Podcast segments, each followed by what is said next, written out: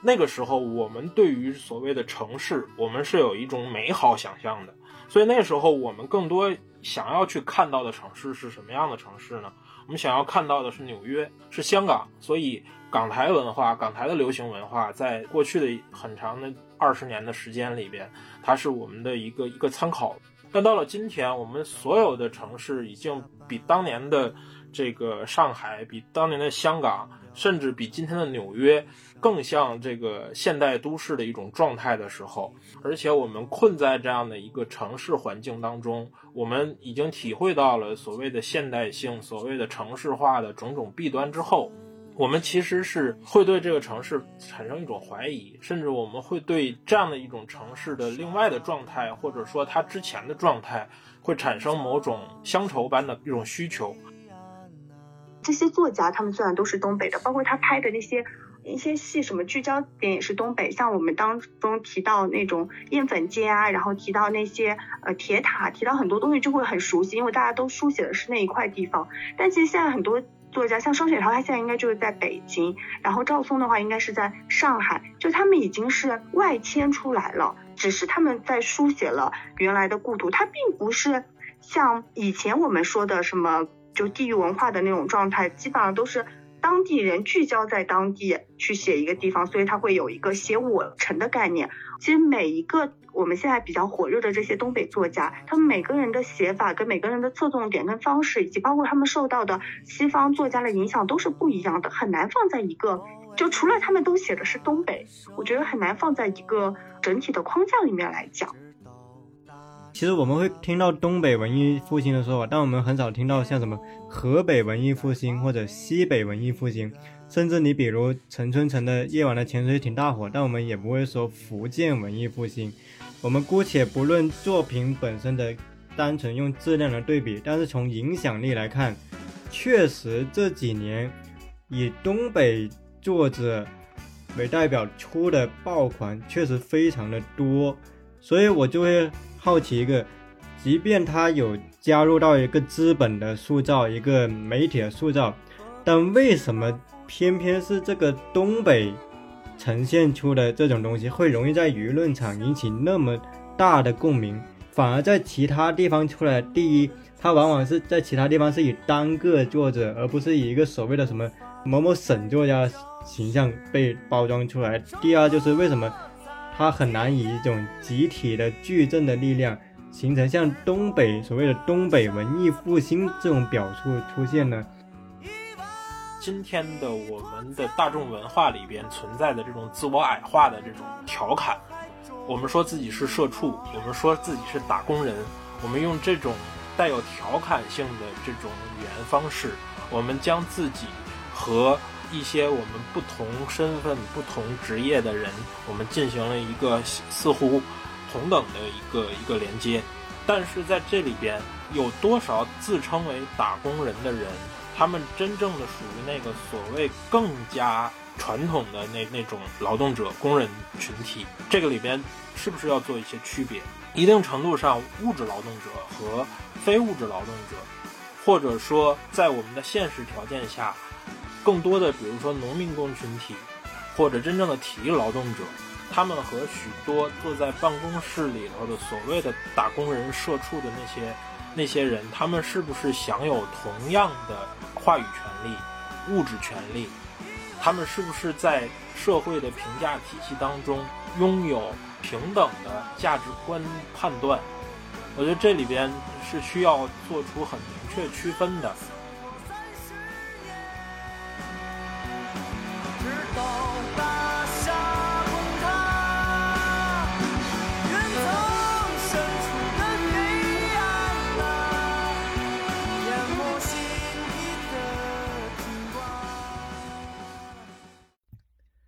听众朋友们，大家好，欢迎收听新一期的席地而坐。今天我们是围绕一本新书《张医生与王医生》来对谈这本书与东北文艺复兴的话题。那今天邀请到的是我们的老朋友徐鹏远老师跟恩惠。那鹏远老师跟恩惠先介绍一下自己吧。鹏远老师要不要先开始？好，呃，众成好，恩惠好，然后各位席地而坐的听众，大家好。我其实没啥好介绍的，我就是一个媒媒体打工者吧。对，然后会自己有一些阅读的爱好和思考的习惯。然后，对我不是一个东北人，但是其实身在这个时代，就是面对东北这样一个话题，其实我觉得可能或多或少很多人都会有一些想法吧。所以今天我也特别感兴趣这一期的话题，然后跟大家啊聊聊看，看呃能不能也从这个两位朋友这里得到一些啊可能我之前没有想到的一些东西吧。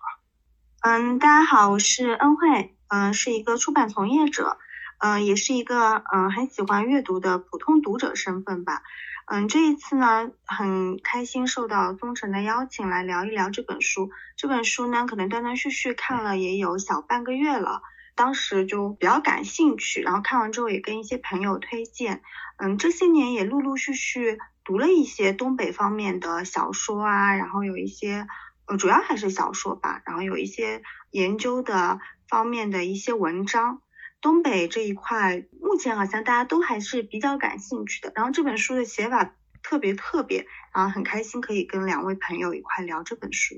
那这本书上市之后，其实是遇到了两极化的评价，所以其实我们是邀请了观点可能并不完全一致的朋友来聊这些话题。因为考虑到它是一本新书，我先大体的给大家介绍一下。这本书它到底写的是什么？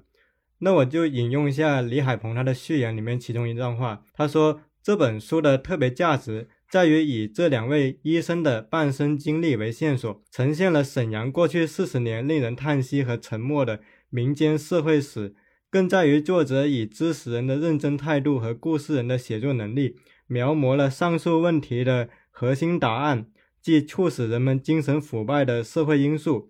那后面的我就不再赘述，然后我介绍一下这本书的两个主人公，他们分别是名叫张小刚的张医生，他是工人子弟，有一兄一妹，他考上第四军医大学，最后在三零一医院念完了博士，如今是总院神经外科副主任。那么王平呢，他也是一位医生，他现在是中国医科大学附属第一医院甲状腺外科副主任。主任秦昊比他大一岁，成立科室的时候挑中了王平来一起做事。王医生表示对名利很淡薄，但很在意一家名叫好大夫的网站上的评价。全国二十万医生请三百人到北京去开年会，有我一个。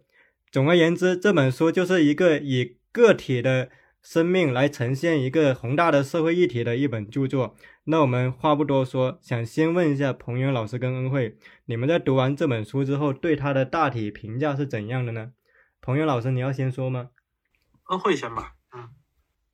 好的。嗯，其实是这样的，因为就是从业的关系嘛，所以像这本书这种话题，它一开始上了。就还没有出之前就有关注到这个话题，所以我在没有看完这本书之没有看过这本书之前，我就跟有一些朋友就呃关心这种话题的人推荐，我说他的选题还蛮有意思的。首先就像刚才宗成所介绍的，他聚焦的是两个个体，其实这两个医生大家都可以听出来，两个都算副主任嘛，然后就五十多岁的人生里面，其实相对而言是比较成功的，他们也实现了自己的阶级跨越。那么它聚焦的是两个成功的医生五十年的人生微观世界，这其实是一个很很让人感兴趣的点。另外一个，他所写的背景其实是共和国长子地域下的沈阳的范围内，所以这两个选题，嗯，合在一起就不从文本的角度来讲，单从选题来讲，它就会是一个很有意思的。然后我自己其实，在读这本书的时候呢，我的感受跟期待呢是高低高的。这样一个起伏的，像过山车这种感觉一样的。然后最后这一个所谓的高呢，它其实还没有最开始的那个低，就是所以不能完全叫高开低走。它最后还是让我回到了一个比较舒适的阅读状态，但还是没有最开始的那个期待值高。最主要呢，还是因为这一篇的序言是刚才宗腾也有读到，李海鹏老师他所写的这个序言其实挺精彩的。我们今年还有一本，其实非虚构这块也。很多人很喜欢，也很推荐一本书，叫做《重走》，杨潇老师的，他的序言也是李海鹏老师写的，就是序言都给人一种很精彩、很干略的那种感觉。然后我当时读这个序言，就是开端的一小段文字，就深深吸引到我，觉得可以跟大家分享一下这一小段话。他讲到这两个人，他是这样讲，他说他们的成熟始于人生发展时期与社会潜规则碰撞导致的心理创伤。止于一种悲剧性与喜剧性参半的尴尬状态，也就是既不能忠实于自己的真实心意，与社会保持距离，又掌握不了适度的沆瀣一气的复杂技巧。这种故事每到社会变革时期就会流行，在变革意愿低落时期又会沉寂，在兴起与沉静的循环往复中，其中一个搞笑又颇具意义的问题：我们都这么庸俗了，怎么还是不快乐？始终不曾得到答案，因而变得恼人。说实话，我一开始就反复读这一块，因为我觉得他说的这个问题就是的，就每个人都有这种很身临其境的体会嘛。然后包括海峰老师他后面写到的整个的序言，我觉得都是开了一个很好的头，所以我的期待值挺高的。但真正读的时候呢，可能跟作者想要探讨的那个问题一样，就搞清楚像张医生和王医生他们这两个个体，他们为什么就会有这样的失落感，然后他们处于中游状态，到底是因为什么呀？类似于怀着这样的问题进行的时候，大概读到行文的四分之三左右吧，大半的时候，我慢慢就会认清，其实我们是搞不清楚这个问题的，就他的命运是他们个体导致的事情，就是非常复杂也很无解。到这个阶段的时候，其实我的阅读体验是回落的，而且包括到这个时候，其实你会，因为他的写法，其实整个的构架什么的，它并不是一个非常流畅的状态，所以在中间这个阶段，我觉得我是。没有很很那种，就会缓一缓再看一看的。到尾声的时候，慢慢的把这三个部分，就它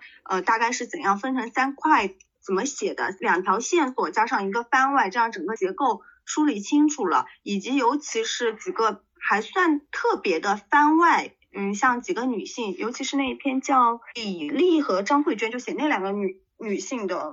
那种对比的状态，我反而把整个期待值又往回拉了一点。但我整体的感觉是这样的。我个人对这本书的一个感觉就是，如果用八个字来讲的话，我觉得它一方面非常的粗糙，一方面非常呃精明。对。就是它的粗糙，我觉得首先从它的这个文字上来讲，我我我有一种感觉啊，就是呃，因为这本书如果有看到的朋友，应该会会首先就是被它的这个厚度，可能会有一些阅读上的一个一个胆怯，就是它相当厚，有五百多页。但是当你翻开之后，你会发现这五百多页，你总有一种感觉是它没有对这个材料进行一个很好的整理和取舍吧，尤其是因为它的两个作者也是。这个非常资深的媒体人，呃，其实按理说，无论是对于人物的处理，还是说对于一种啊某种社会面貌的描摹，我觉得这个对于做媒体的出身的人来讲，这个不是一个陌生的东西。他甚至说，他可能是一个已经非常熟练的一个操作。但是从整个效果上看，不管是从这个文字的这个质感来来讲，还是说从整个的结构的规划。包括叙述和他的这种某种这个评评论式的、呃议论式的，甚至一种这个理论性的这样的一个部分之间的这种配合衔接，我觉得都是没有经过很仔细的打磨的一个状态。包括刚刚像呃恩惠也提到的，就是书里的一些结构方面的东西，比如说他是用呃一些关键词啊，然后来分章节，然后甚至还有番外，其实。整体上感觉就会让你感觉整整本书显得有一些破碎。那在这种破碎里边呢，实际上当你通篇读下来，你不能说你对张医生和王医生这样两个书中的主角没有印象，但这种印象，嗯，多多少少它会呈现出一种不够完整或者说不够立体的一种一种一种感觉吧。我个人的感觉是在这本书当中，我为什么说它呃刚刚说的是粗糙，那我为什么又说它非常精明呢？就是张医生和王医生让我感觉他好像不是书中的两个角色，而他是书中的两个，嗯，可能这么说有一点点有一点点极端，就是他有一点点像工具符号吗？啊，就是它是两个具有代表性的符号。哦，我不觉得它是符号，我觉得它是两个，呃，这么说好了，就是说。如果说这本书它是以这两个人物为主角的话，我觉得这是一种非虚构。呃，某种程度上，我觉得这本书，嗯，可能在我看来有一点点不像非虚构，就在于这两个人物在这本书当中更像角色。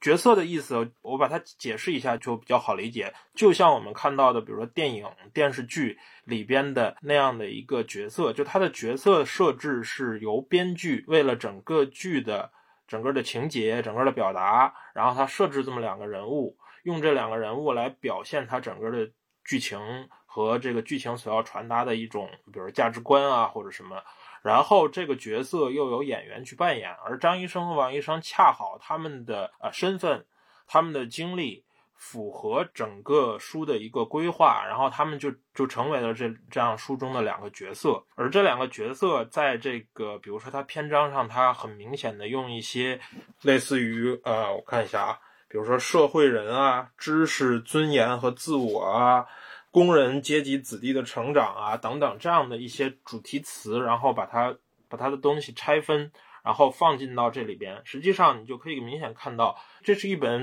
某种程度上就是意识先行的一本书。而呃，你通过呃，他不断的强调，你也会发现作者非常在意的就是他们这个身上的这种这种所谓的东北话题的。然后包括工人、工业等等这样的一些热门话题的这样的一些探讨，那实际上你就会很容易让人产生一种怀疑，就是这到底是真的在书写这两个人，还是只是用这两个人去书写所谓的东北呢？而实际实际上，我觉得这里边可能存在一种虚假吧，就是这种虚假就是。实事实上，在张医生和王医生他们以及他们的家人身上体现出来的很多东西，比如说类似于工人阶级啊、男性气概啊、单位社会啊等等这些问题，事实上，它真的只是存在于东北吗？难道在东北之外的中国的其他的地方，呃，我们曾经历过的那样的历史里边就不存在吗？它真的就是一个专属于东北的一个东西吗？另外，除了这两个人之外，其他的东北人他们在多大程度上和这本书里所探讨的东西他们是相契合的？它是不是有一个足够的代表性和一个足够的说服性？这个里边我觉得是要是要谨慎的。呃，另外一个就是呃，之所以五百多页，就在于你能明显看出作者在处理所有的材料的时候，他是。呃，我不能说他没有进行取舍，而是他舍不得舍弃，因为他的野心可以这个显而易见的看到，就是他具有相当广阔的这样的一个写作和表达的这样的一个野心在，所以即便是许多呃非常零碎的，甚至在我看来可能说服性差一点的这样的一些素材，也被囊括进来，然后用来说明某种所谓的东北的问题。对，这就是我对这本书的一个总体观感。我当然觉得，呃，这本书无论是它的视角，还是它的这样的一种尝试，我觉得是非常可贵。但是，但是怎么讲呢？有一点操之过急吧。我在看这本书的时候，其实我在想，如果它只是一篇关于张医生跟王医生两个人的长篇的特稿，那么它可能是一篇非常不错的一篇人物。特稿，但是作者似乎在写完这两个人的部分的同时，他试图把这两个人物纳入到非常多的理论跟历史框架之中，可是这个过程似乎又缺乏足够的沉淀，让我在读这本书的时候，其实感到的是一种仓促感，因为事实上我在读这本书的时候，我其实是。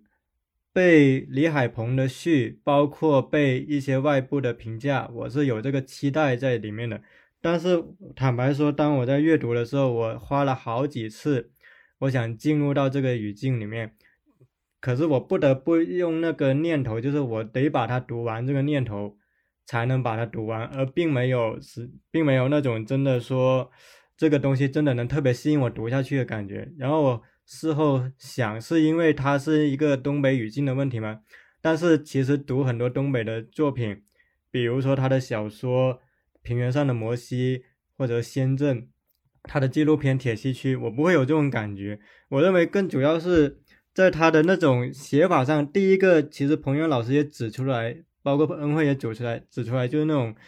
驳杂的感觉。第二个让我感到是我个人比较不适的点是。我认为他的引用有点太多，而且并没有很好的把它消化。因为当我在做这些提纲的时候，我其实尝试提炼这本书里面的重点，或者说比较精彩的部分。我发现一个问题，就是这些部分里面大部分都是引用，就引用别人的理论或者引用别人的故事。比如我举两个例子，第一个例子是也是被很多人夸耀书中比较浪漫的一处，就是最后一次感受浪漫主义，在《东北游记》里，美国人迈克尔·迈尔引用了几则他在东北看到的征婚启事：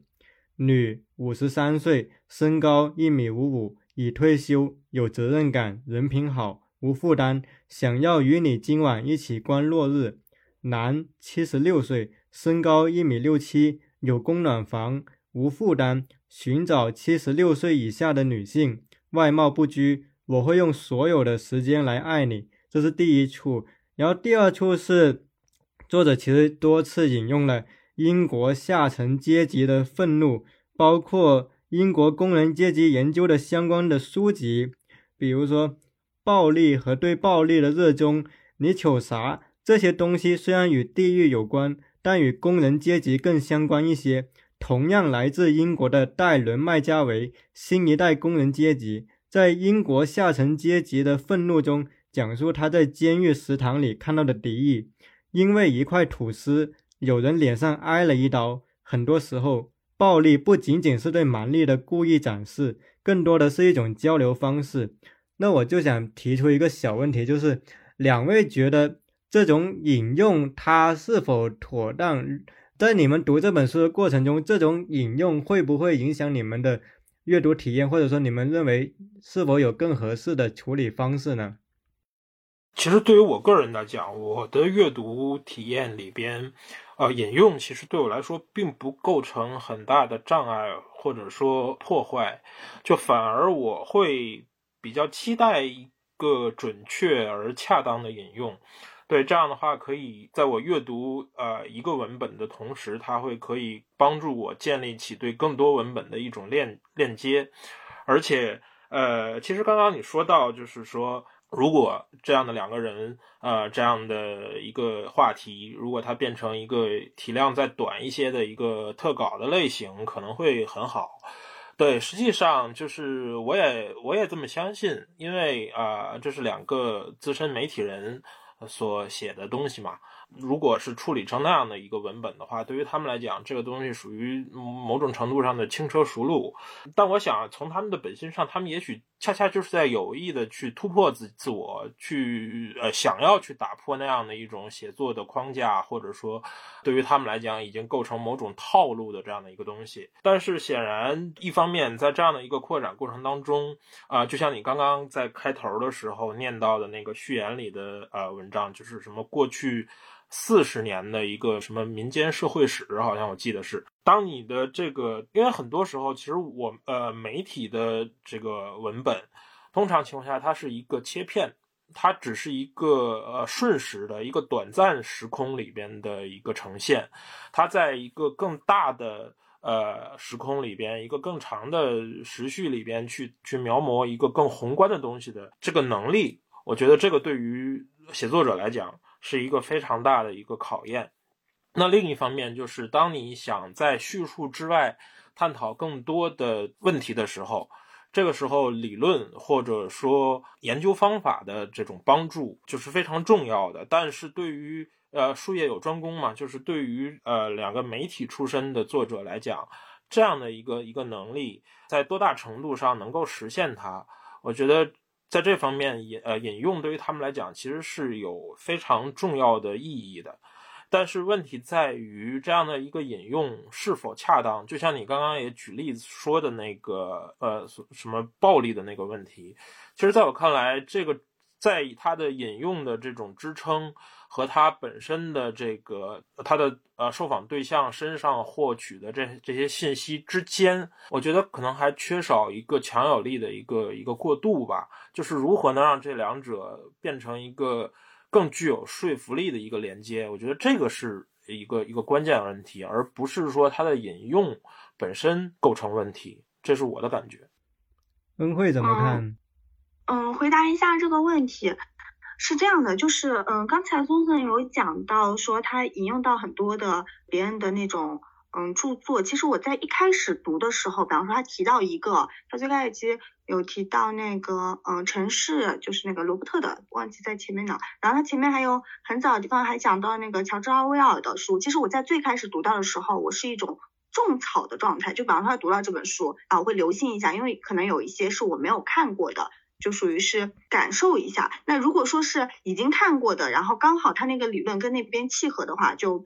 还是有时候觉得他讲的是挺有道理。但到后来的话，因为他真的。用的比较多，到后来我这个种草的感觉就已经没有了。就我到后来，我基本上他说到谁的书或怎样，我也不会专门划出来，或者是额外的去弄到。然后刚才你还有提到那个，他举了老麦的那个，就在讲东北人浪漫那块。我觉得他可能在讲到浪漫，除了他自己所体会的，他写到的这两个人，以及包括这两个人背后的家族，他们之间的那种亲情的维系当中的一种。或者是整个呃东北世界上面的一种浪漫以外，他可能也真的只能用老艾笔老麦笔下写到的，就刚才那个征婚启事，其实那个画面非常的直观，让我们感受到了东北人所谓的浪漫的那种状态。我觉得他引用那个刀，嗯，还蛮成立的在那一块。然后你说到的暴力的那一块，我也的确当时看的时候，我觉得到后来频繁的非常多的出现的时候是有不适感的，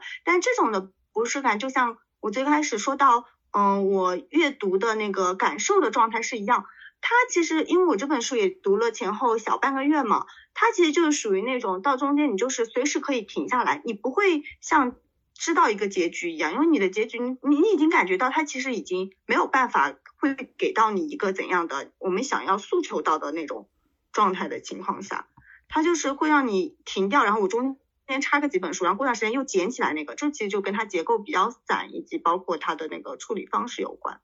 引用的确是有点多，但对于专门的去研究这方面的人来讲的话，我觉得是一个很好的去囊括社会学啊、工人阶级啊，然后单位社会这些相关话题的一个嗯普及类读书的方法吧。要看他怎么处理。对，另外一个就是要看他。怎么讲？他自己把这个文本视为一个什么样的性质？如果说他作为，比如说一个学术研究的话，其实我们可以看到很多学术研究，那参考文献引用的东西可能比比这本书要引用的多得多。对，但是如果你要是把它作为一个非虚构文本或者是一个非学术的一个什么样的一个阅读的话来讲，那么你这种引用如何和你的文字之间本身建立起一个有机的连接，让。你的受众的呃阅读体验是一种畅快的、流畅的，呃一种一种合理的一个方式。那我觉得这个东西是很重要的。如果没有这个东西的话，那么这个东西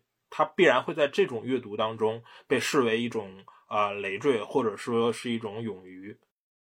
因为我有两个困惑，第一个困惑是，假设我们说极端点。一个作家，他一篇文章的金句、华彩段落，百分之九十都是引用别人的。固然它特别漂亮，但是这是否是他原创性的努力，还是他反而实际上是一种偷懒的行为？当然，我这里用的是一种极端的说法，就是我们都看得到麦尔写的《东北游记》那个非常的浪漫。如果单纯作为一个金句挑出来，绝对非常好。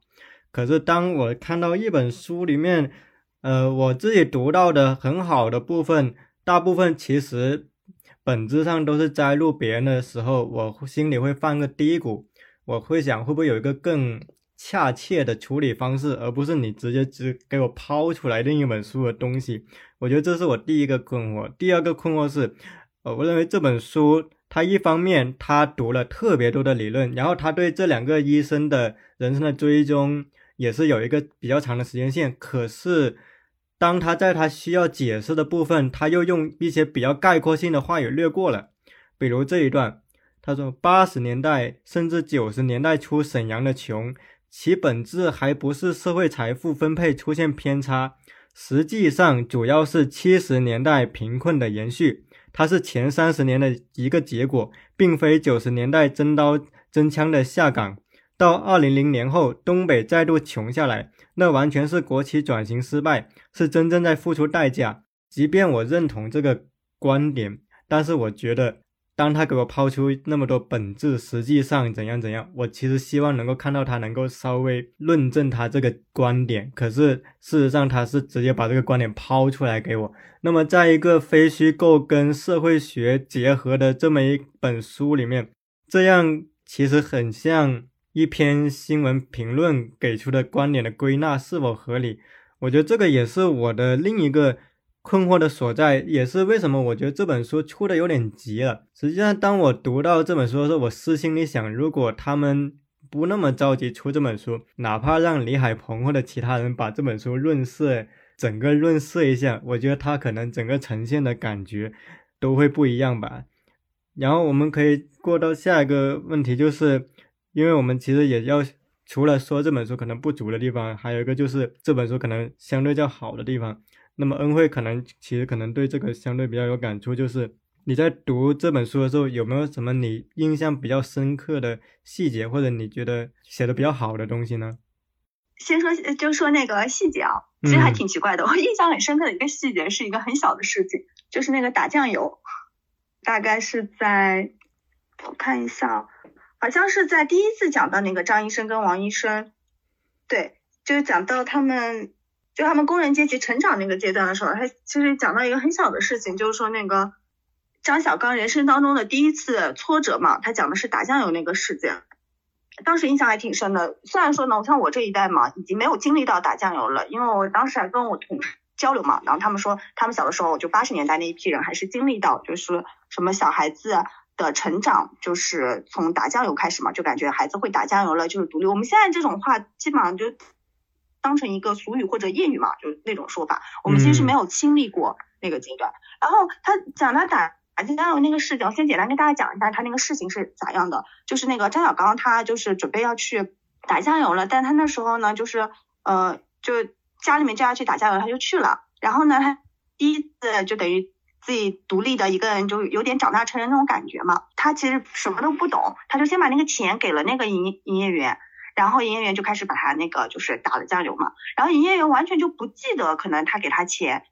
给过他钱，他就不相信，然后就一就争就一定要为他跟他要钱，然后张小刚他就没有办法嘛，一个小孩子，然后他就后来又回家，然后就补上一斤酱油的钱，这种就这种这个经历对他而言就从小影响到大，影响到他之后有讲过，他到就五十多岁从小到大所有的经验都是。买东西的话，你需要先把东西给我，然后我再给你钱。就他所有的人，不管说他是买东西，还是他做很多决定，他其实都受这一件小事情的影响。这个事件对我印象还是蛮深的，因为我们自己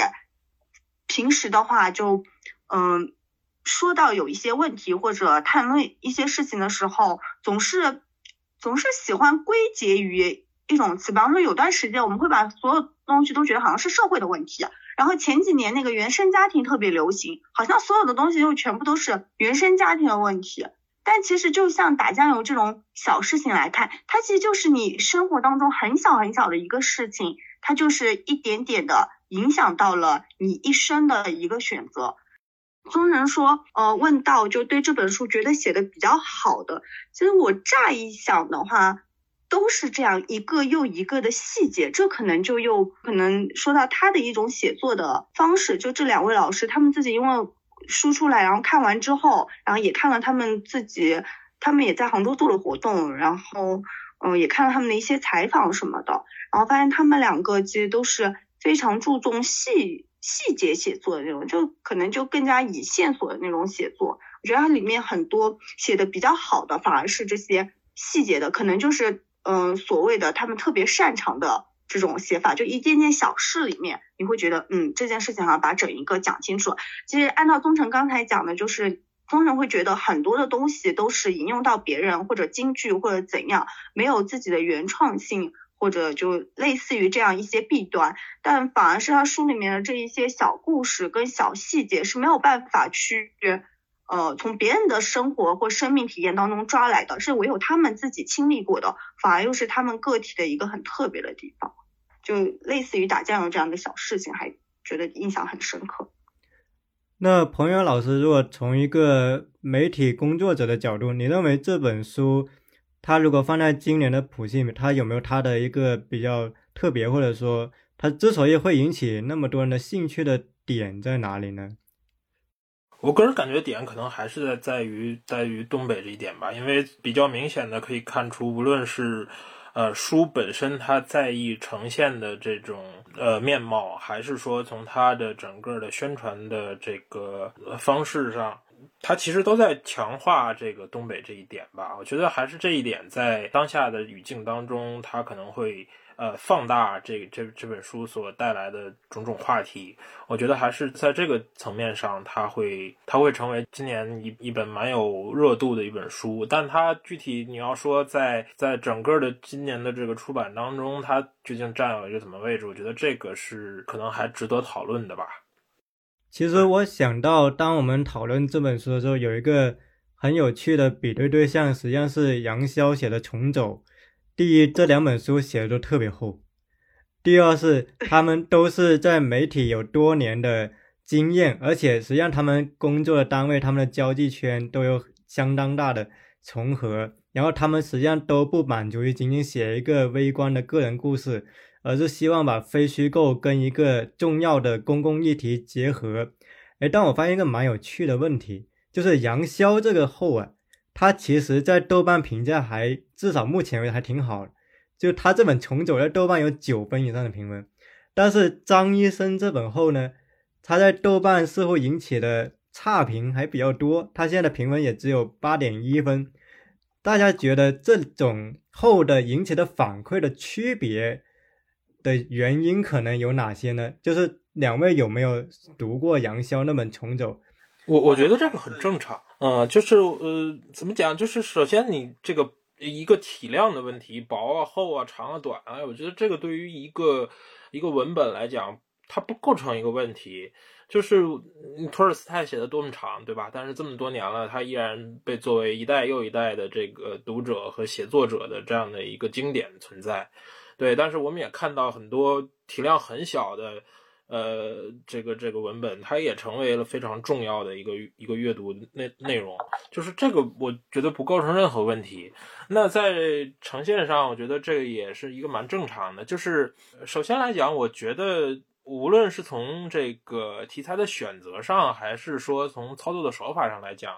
其实杨潇我觉得走了一个比较容易的一个一个方式。就他首先他选择的话题相对来讲，我觉得。要比呃张医生和王医生的难度要低，就是他他的主线其实是在于这个寻找西南联大这么样的一条线索，而这条线索实际上你你如果把它视视为一棵树的话，那在这棵树上你中间牵引出来的所有的线索，其实都是一个微小的枝杈而已。那么你的主干，你只要沿着这样一条，某种程度上它就是一一个呃，有点类似于旅旅行旅行记录或者游记或者旅行文学的这样的一一个一个脉络，它在进行。那么你中间我沿途的我所有的看到的东西，所有想到的东西，这个东西无非就是一个微小的一个枝杈而已。它的最终的树的顶端，它会指向的还是那个西南联大，而西南联大的那那个事情它是有限的。但是你如果说我要探讨一个。东北问题，甚至这个东北问题，它不是一个，比如说从去年到今年，或者说我们临近的十年的这样一个一个东西，而是它是要探讨的是整个可能东北在当代历史可能有三十年的时间，甚至四十年的时间这么样一个维度，而且我要探讨的是方方面面的时候，那么它这个范围就相当的广阔了，它的处理难度一定是比杨潇的那种处理的东西要要难得多。所以我觉得你一方面这个对于呃写作者构成的挑战是不一样的，那么它在呈现出来的最终的面貌上来看，也是杨潇很好的贯彻了那样的一个就是就刚刚说的那样的一一个一个脉络。而在张医生和王医生里面，我们看到就像刚刚已经谈到的很多问题里面，它最终呈现是那样的一个效果。我觉得这个东西是对于任何一个读者来讲。都相当显而易见的。当然，你可以说我很喜欢张医生与王医生当中的某一个篇章，或者说某些呃非常突出的亮点。但是在总体上来讲，很难说它是一个很很圆润的一个整体。恩惠你怎么看呢？我这边补充一下，首先嘛，就是作为一个普通读者来讲，其实我这。尤其是今年，其实我大部头看的特别的少。我不知道各位怎样啊，就是我现在已经很厚的，然后各种传记基本上超过六百页以上，我很艰难，我一年可能超过六百页以上能读的东西五本吧，就不超过五本。张医生和王医生呢，之所以有那种就是觉得一时半会读不下去，最大的问题就是它的结构的问题。然后重走那本书我是没有看过他的书，我就翻过他的。序言，但这本书我对象看过，而且我对象他当时我们是在旅行的时候他带着的，其实挺厚的一本书，基本上就是飞机上啊，然后旅行的车上，但是他就是他跟我讲非常好读，然后一口气这样读下去的，我觉得他这个阅读的体验跟我读张医生跟王医生就随时拿起随时放下来体验，刚好就是两种对比，这或许也就是东城所说的，就是豆瓣上会有两种，呃，相对而言有点极端，就对于它体量和厚度上有极端的这个。评价的原因吧，可能就是一个它的厚，因为它有着一个可以让人一口气读下去，以及它的结构和主题非常鲜明，所以厚就成了它的加分项。另外一个嘛，就因为它的结构以及包括呃它所要探讨的问题以及它的松散各种，所以它的厚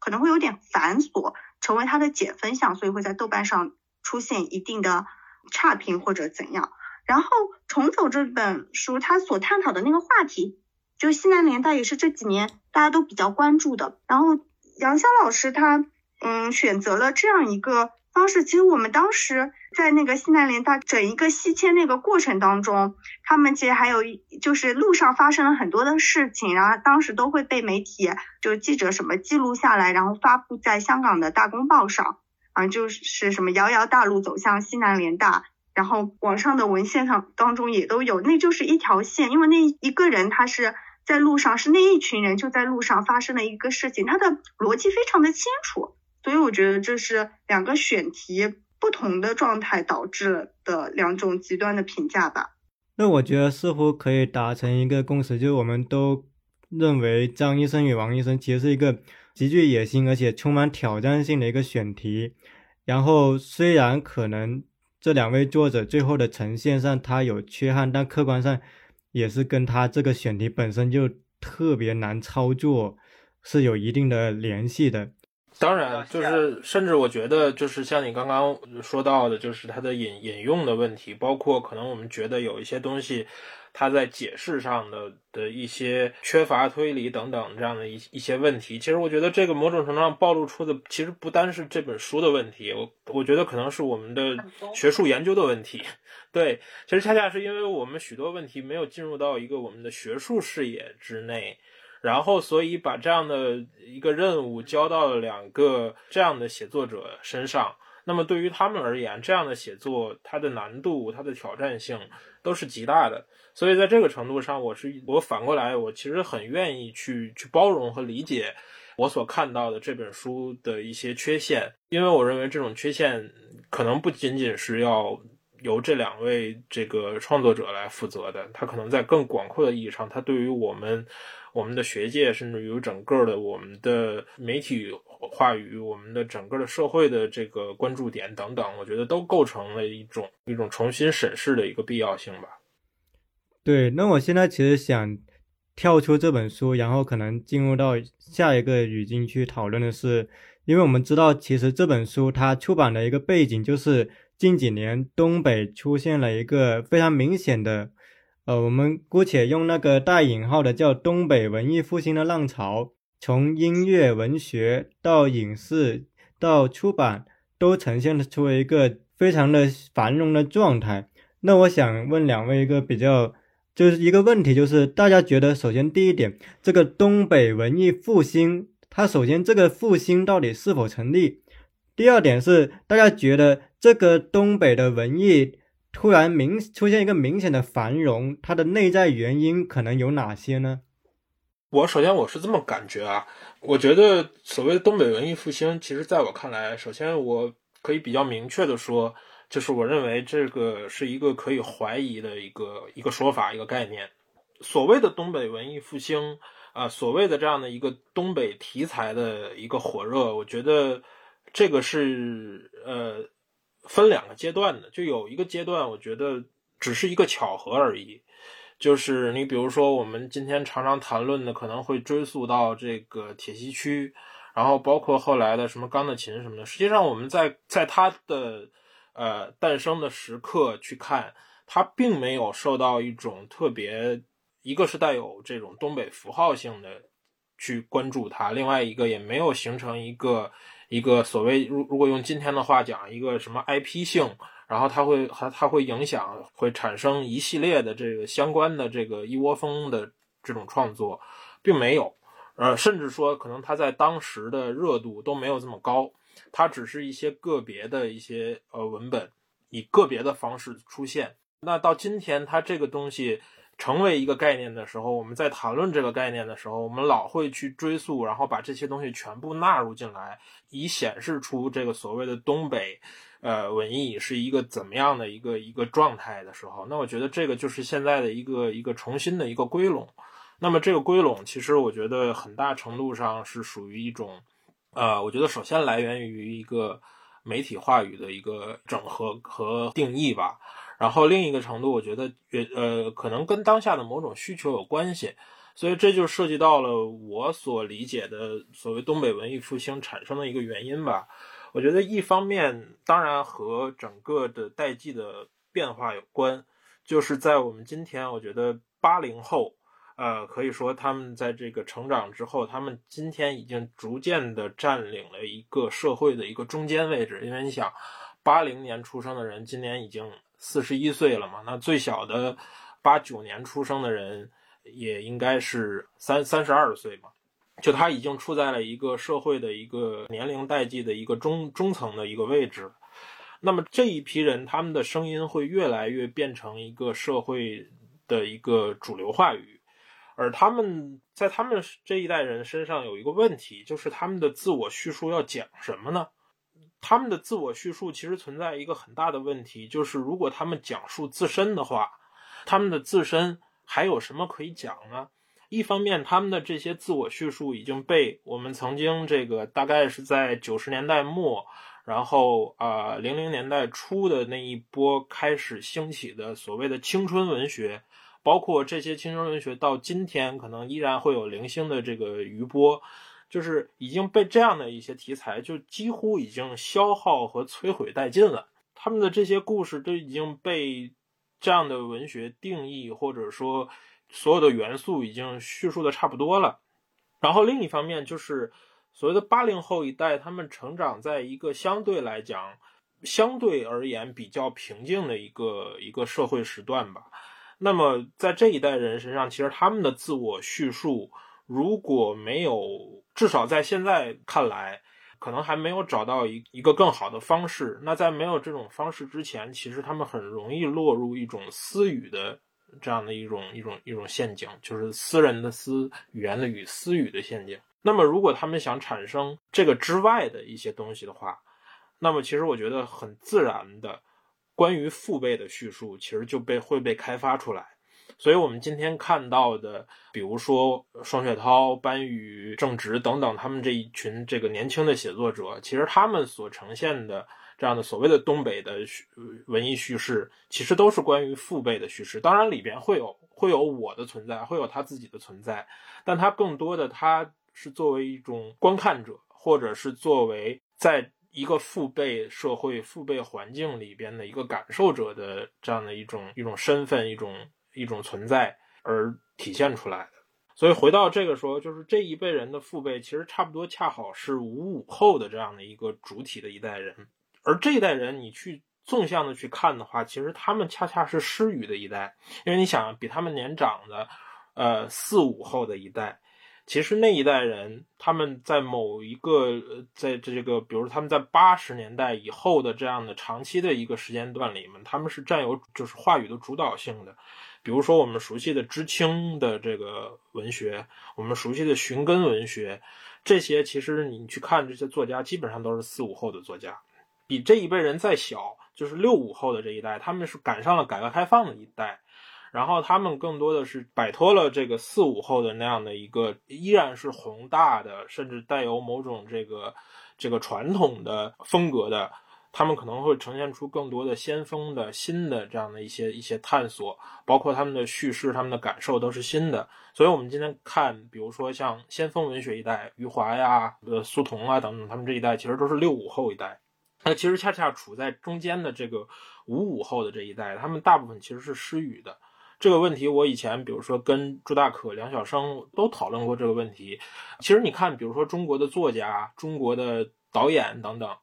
其实五五后其实相对来讲也是占少数的。可能之前的或之后的，相对来讲都是比较的成批的、大量的出现。但这一代人恰恰是这个，因为这样的一种状态，就是他们本身的故事、他们本身的经历，其实处在一个没有被充分书写过的一个一个状态。那么这一部分空白由他们的子一代现在来填补上了，我觉得这个也是非常非常正常、非常自然的一个状态，而且经过了一个沉淀，就是九十年代的历史到今天，就是它是二十多年前的一个一个时间了嘛，就是。他们的这段这段历史也到了一个可以被书写的时候，因为你很多时候人处在当时的状况下，无论是从创作的角度，还是说从观看的角度、阅读的角度，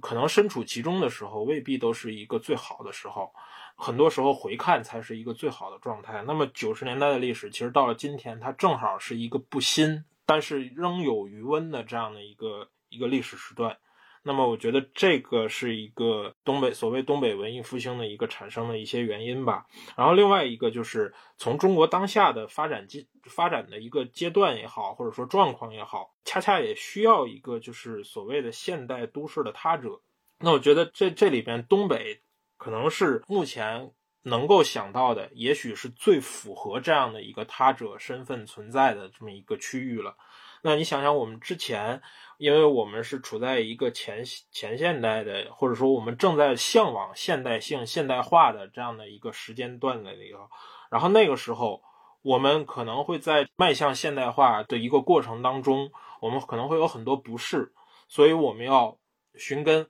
对，但同时我们又渴望那个现代现代性，所以我们要走出土地，就所谓告别黄色文明。这个都是在当年非常构成这个呃潮流，就是非常响亮的一些这个叙事的声音。然后那个时候，我们对于所谓的城市，我们是有一种美好想象的。所以那时候，我们更多想要去看到的城市是什么样的城市呢？我们想要看到的是纽约，北京人在纽约，对吧？是香港。所以港台文化、港台的流行文化，在过去的很长的二十年的时间里边，它是我们的一个一个参考。但到了今天，我们所有的城市已经比当年的这个上海，比当年的香港，甚至比今天的纽约更像这个现代都市的一种状态的时候，我们已经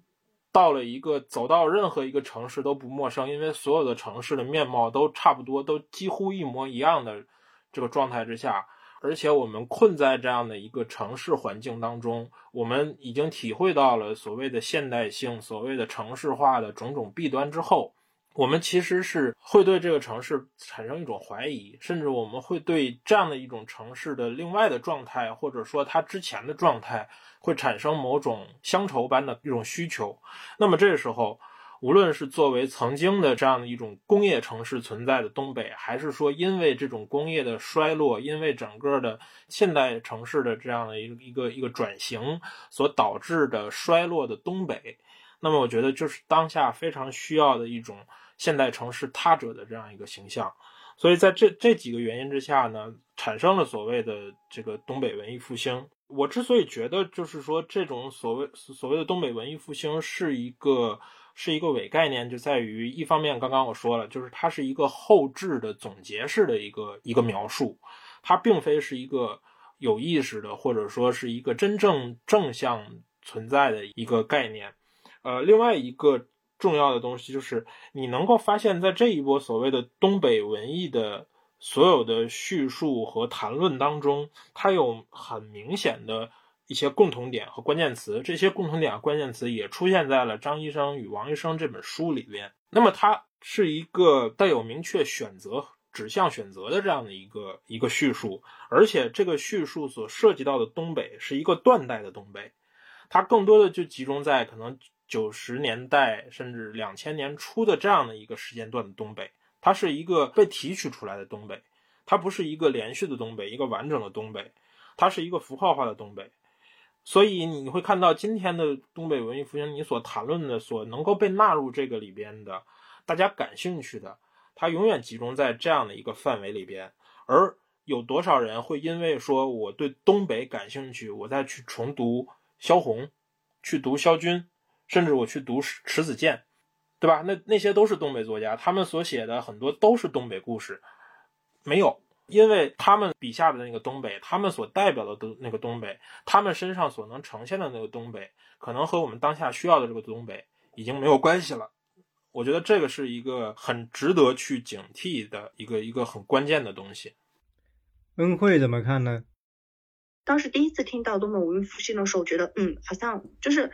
听了感觉好像就是，哎，好像就是这个提法也挺新奇的，然后好像的确是有这么一波，有一两个作家，然后到这两年被提的特别多之后，反而你其实对这个词，我不知道你们是什么感觉，反正我现在听到这个词就已经觉得它已经变味了，或者说它已经不是让人那么舒服，就比方说你一开始提到，你甚至都会有点想轻轻笑一声的这种感觉，就感觉好像不是一个褒义词的那种。体会到，然后再说一下那个原因吧。其实原因我这边的感觉主要是两个方面，一个其实东北说到文艺复兴，我们现在提到的像嗯作家方面，嗯双雪涛，然后郑直、班宇、赵松，就哦对，小行家，像这一系列那个。就是那个，甚至可以说是李党国一度打造起来的，就那那那一批作家，他们就是像裴良老师讲的，他其实就是聚焦，就到后面我们从后置的角度来看，他是聚焦到了现在，然后我们大家觉得，嗯，这成了一个体系，就类比一个情况吧。比方说像那个一开始一文纪实推出何伟的那所谓三部曲的时候，其实大家可能对纪实、对于非虚构。呃，这种概念都还没有非常强烈，基本上大家会觉得《寻路中国》是一种很特别的写法，然后会聚焦在他们的和平队的这种身份，然后以及一个国外人对于中国的一些看法。嗯，像江澄啊，包括老麦啊，他们就一批又一批的和平队过来的，他们那种写法。但到后来，现现在现在的话，译文纪实我估计都已经出到几十种了吧？就大家很明显的就把它归结到一个体系当中。你现在对它的认知。也是不一样的，甚至包括里面，其实它里面的作品是良莠不齐的。但是你在提到整一个系列的时候，你会呃忽略掉有一些的东西。其实就包括我们现在对东北文艺复兴的认知，自己的脑海里面就会受到媒体啊，受到各种意识形态的影响，就会把很多东西都强塞到这样一个状态下面。所以我感觉这样的繁荣其实挺虚假，而且嗯，让人也觉得有一点。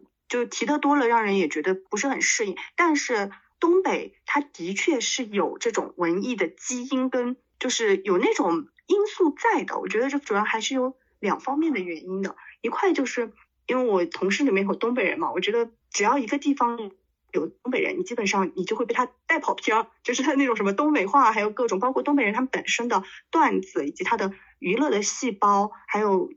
就感觉他们其实要么就是跟他们的。气候有关，他们可能一半的时间都是需要大家在炕上或者在屋内，就他们会有很多去对话、谈话各种，然后包括我们前面提到了好几次老麦的那本《东北游记》，其实《东北游记》真的写的特别好。虽然张医生跟、王医生他们这本书也是讲东北的，但是就也是聚焦在东北当中的，但他们真的给人的那种没有非常舒适的感觉，就是就是没有像老麦在《东北游记》里面，他其实就是非常明确的一个。就他的目的很清楚，所以让人就读到结尾的时候，读者也就是领悟到了张医生跟王医生的目的有点复杂了。哦，说到麦尔的《东北游记》，因为《东北游记》里面其实他写到了很多七大姑八大姨的对话，然后包括他，因为他就是一个个去跟别人聊天嘛，然后你会发现他们每一个呃生活当中的普通人都像是。一个段子手，或者都像是一个操控的小说家，就非有非常强烈的娱乐细胞跟那种搞喜剧戏份在的，所以我觉得这是东北给人就带来快乐，或者是有一种包括它的各种复兴的一个本质上的原因，就是他们本身它的地域文化就会带来一种相对而言比较欢快或者娱乐或者那种的状态，就感觉他们本身可能基因里面有一种那种状态。还有一个的话，主要的原因，我觉得其实彭岩老师也有提到，就我觉得东北这几年的没落，尤其是经济上的没落，是大家共和国长子变成了现在的基本上就是倒数，或者是整个的人口往外流出啊，各种的状态。东北的问题其实就是全国很多嗯经济下滑，或者是很多人警惕问题的一个先行的状态。就东北，它零四年的时候。差不多，它的那个三省的 GDP 还有全国平均，比全国平均还是会高一些的。零四年，但是在应该一九二零年这个时候吧，它就已经连全国的三分之一都不到了，因为人都出去了。就东北虽然是老大哥，但其实它的经济状态现在西南就比不上西南西北。然后你如果从城市方面来看的话，七八年改革开放刚开始的时候，其实全国的经济。总量前十的城市里面，东北它还是呃会有好多个，像沈这里面的沈阳，它就是会排在前十的。啊到零零年前后，就等于是世纪之交的时候，它既已经前十，它已经挤不进去了。因为现在大家前十都知道北上广深嘛，像去年就是二零二零年的时候，哈尔滨就是东北相对而言最繁华的城市，它就只有四十七名，在全国的城市排名里面，它其实是比临沂。还要低。临沂就山东的那个，就这两个城市，如果你单从城市名来讲，以及包括他们地域上面来讲，就这样的经济排名，可以想象整一个东北的经济得差到什么程度。所以它整个的经济没落的太低端了，然后已经完全的不行了，就会更加的对比放大了它文化世界的一些繁荣。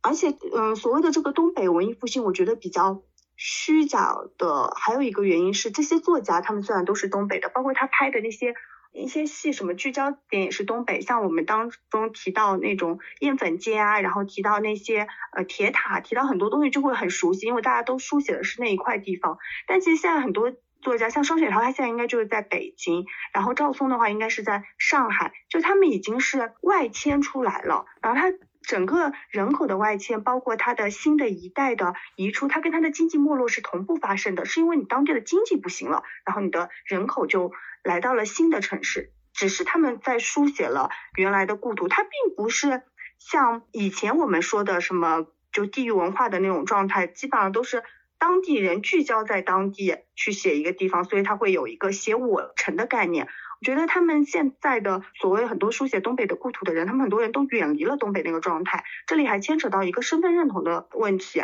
我记得是赵松老师好像就有讲过，他就不是很愿意被别人归结到东北作家群啊，或者所谓的这种里面。因为他虽然写的是《不顺故事集》，就是地方是在那边，但是他感觉他写的那些东西无法跟其他的那些作家们所写的东西能放在一个。体系当中，我读起来我也觉得，其实每一个我们现在比较火热的这些东北作家，他们每个人的写法跟每个人的侧重点跟方式，以及包括他们受到的西方作家的影响都是不一样的，很难放在一个就除了他们都写的是东北，我觉得很难放在一个整体的框架里面来讲。所以我感觉他整个的所谓的东北文艺复兴是不是很正常的繁荣？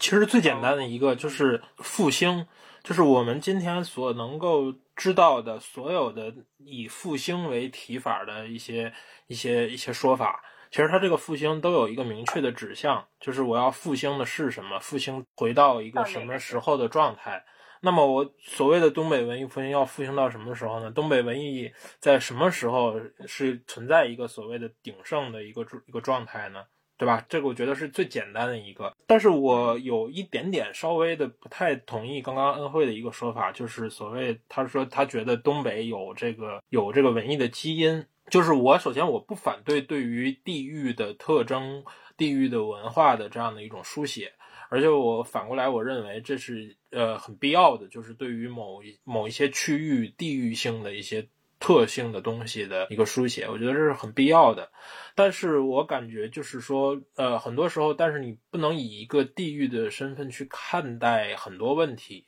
将它太过于地域化。那么，所谓的东北的地域性的这种这种文艺，其实在我看来有很多并非是地域性的。你比如说，你可以说东北人很很善于语言表达，对吧？东北话很有语言魅力，但是其他地方就没有了吗？那北京人也很也很能聊啊。那我们曾经很重要的一个文艺时期，就是以北京话来统治的，对吧？我们里面所见到的所有的这个操着北京话的角色，砍出来的东西都是长篇大论的。然后你说东北有二人转没有问题。但是其他地方没有了吗？对吧？天津有有曲艺，然后我们甚至有更多的非汉族的这个地区，那他们的这个这个各种歌啊舞啊，那那远远强于我们这个汉族人的这个文艺水平。然后嗯，说到包括我看到一些描述当中，就是说曾经在这个东北的下岗工工人这个去再就业的过程当中，可能在一个等活的地方，可能就有一个人什么拿出了一个一个手风琴，什么弹了一一首曲子什么的。那我觉得这个东西它也。不单单是因为在过去的我们那样的一个计划经济的工厂体系里边，就是这个是可能是更更大的问题。我在这里不去详谈，就是它对于很多的这个普通人，其实是有包括我们曾经的这个文艺在我们的政治当中扮演的这种重要的角色。它对于那个时代的很多人，它其实是一种文艺教育，是一种文艺塑造，而且因为工厂的这种社会制度的存在。他对于很多所谓的工人身份的人，他是有比今天的很多劳动者是有更好的一个条件的，所以在那个时候，你可以看到很多文工人群体当中是有这种所谓的文艺分子的。其实我自己自身就有这样，就我有一个姨父，他后来也是下岗，也是这个挣扎在这个生存当中，然后就是像我们今天描述的很多的这样的那一代人一样。但是你要知道，他早年的时候，他在工厂的时候，他也是这个那时候叫什么毛泽东什么思想宣传队什么的，他在里边，他那时候他扮演杨子荣呢，对他唱样板戏，那是一个那个时代的工人文化，就所以这里边有很多的这个所谓的以往的很多叙事里，把它归结为一种东北特色，这个其实是我一直保持怀疑的，对，这就是我想我想补充说的一些东西。对，但我想进一步追问的是，呃，因为其实我们会听到东北文艺复兴的说法，但我们很少听到像什么河北文艺复兴或者西北文艺复兴，甚至你比如陈春成的《夜晚的潜水艇》大火，但我们也不会说福建文艺复兴。我们姑且不论作品本身的单纯用质量的对比，但是从影响力来看，确实这几年以东北作者。为代表出的爆款确实非常的多，所以我就会好奇一个，即便他有加入到一个资本的塑造，一个媒体的塑造，但为什么偏偏是这个东北呈现出的这种东西会容易在舆论场引起那么大的共鸣，反而在其他地方出来？第一，他往往是在其他地方是以单个作者，而不是以一个所谓的什么某某省作家。形象被包装出来。第二就是为什么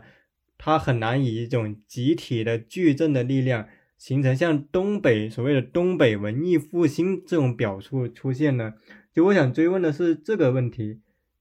刚刚宗腾提到的，比方说像嗯陈春成啊，或者像别的一些地方的大火的那些作家，我们基本上你说陈春成是福建的，我都我都不知道他是福建人。其实就在虽然也看过他作品，就在之前。因为东北他那几个作家，他所写的地发生的故事的场景，还是聚焦在东北非常熟悉的那几个地方，呃，一一下子就举不出来。就你感觉你一看到那几个词，像烟粉街、像大烟囱这样几个，你就知道写的是那一块。然后他总是会写到那个广场，永远都是那几条。我感觉他们好像都在那一个区域里面发生故事。陈陈陈他，对，就是永远都是那种状态，所以就会给人的感觉就非常聚集在那一块。那其实。我们文艺上讲到的，就文学创作，然后还有那个艺术品这一块，艺术表演这一块，聚焦在东北。这两年其实还有一个也是地域比较火热的，就西北那块。西北其实这些年的旅游业相当发达，就很多人都在从走大西北。我觉得这背后肯定会有跟当地的一些政府或者是跟当地的政策有引导，肯定是有一定的关系的。所以他会把人们的目光就聚集到那一个地方。啊，东北的文艺复兴的话，我觉得也有媒体啊，然后刚才所说到的政策方面的，还有我之前在提到的，觉得是经济的下滑过于低迷，就是这种急剧的冲击感能带来更多的话题性。还有就是狙击效果吧，我觉得这个扎堆的跟狙击的就群众的那种感觉，像一个人可能就是个体的一种感觉，你一群人在那边就会形成一种现象级的东西。他也许每个人刚好这几个现象级的人物和创作呢，每个人都还是比较火热的，那集在一起就会显示出更大的力量了。因为我有一个私人的想法，我在想。东北的景观是否其实呼应了今天普遍弥漫在青年中的一种失败感？实际上，我们会发现，东北文艺复兴出现的这个周期，恰好跟严格来说是九零后、九五后他们经历到一个历史的失落期是重合的。而且，我们会发现，当人们谈到东北文艺复兴，人们其实往往谈到的是那个下岗潮时期为背景的文艺作品，比如文学上的《平原上的摩西》，电影上的《钢的琴》，纪录片的《铁西区》，然后像《野狼 DISCO》，然后像今年又火的一首歌叫做《漠河舞厅》，都是跟九十年代的下岗潮，包括东北衰落背景有关。他们不会举像迟子建的小说，或者说像。萧红的小说，乃至今天其实也有东北女作家，比如像苏芳，她写的言那个都市情感小，他们不会以这个作为文艺复兴的例证，而是以下岗潮为背景的作品作为文艺复兴的例证。然后往往喜欢谈论这些作品的，基本上是以当下的城市里面的一个是打工人群体。包括整个这个青年的群体，一个是媒体语境下的一个塑造。那么，因为我自己身边也有一些他们对东北的作品特别有共鸣的，我就问他们为什么这个那么能击中你？他们就是说，他们觉得这里面呼应了他内心的一种失落感，或者说一种失败的情绪，就是他发现自己真正步入社会之后看到的图景跟小时候接受是完全不一样的。就他发现自己恰好处在一个历史的停滞期，乃至一个下滑的期阶阶段，这个不是他自己的奋斗能够打破的。这个时候他产生的一种失败感，使他对东北的下岗潮的工人阶级特别有共鸣。就哪怕他没有经历过，真的经历过东北的下岗潮，哪怕他可能也不是我们传统意义上说的那种，呃。车间工厂、钢铁厂那种工人阶级，但是他对那种工人阶级的失的那种旁落感，他特别共情，所以他特别喜欢那类作品。所以我在想，会不会也跟这个东西有关系呢？我不知道彭源老师跟恩惠怎么看这一点。我觉得当然这是毫无疑问的，一定是有关系的。一方面，下岗工人，我觉得某种程度上，他成为了当下，呃，怀有普遍焦虑的那样那种所谓打工人情绪。它是一种变相抒情，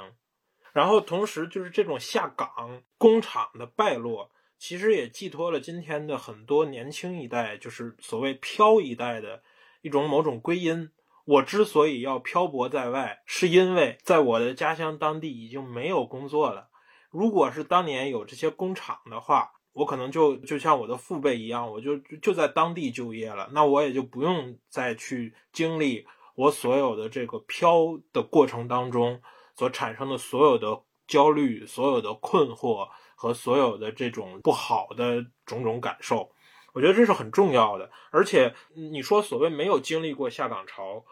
我觉得这个没有经历过，你要看他是亲身经历还是可感经历。然后如果亲身经历的话，那么比如说对于更年轻的一代来讲，的确他是没有经历过的。但是如果说是可感经历的话，我觉得。今天的很多，至少在呃零零年出之前出生的人，我觉得应该十个人当中可能有八个、有九个都是经历过的。因为当年的下岗其实是波及到了中国相当大的这个城市人口的。这个我我我们可以去找到很多这种数据的材料支撑。然后我们在没有数据情况下，其实一个很好想象，就是在计划经济时代，中国的整个的城市的就业全部都是被安置在工厂里边的。而今天我们还剩下多少这样的工厂企业呢？那么通过这样一个对比，我们也可以想见有多少城市人口都被卷入到了这样的一个历史的浪潮、历史的轨迹当中。所以它所辐射的人群相当广泛的。所以我认为，在今天的很多人的岗当中，他都是有这个下岗的这个可感经历的。而且这种因为它只是一作为一个可感经历，它不是亲身经历。其实，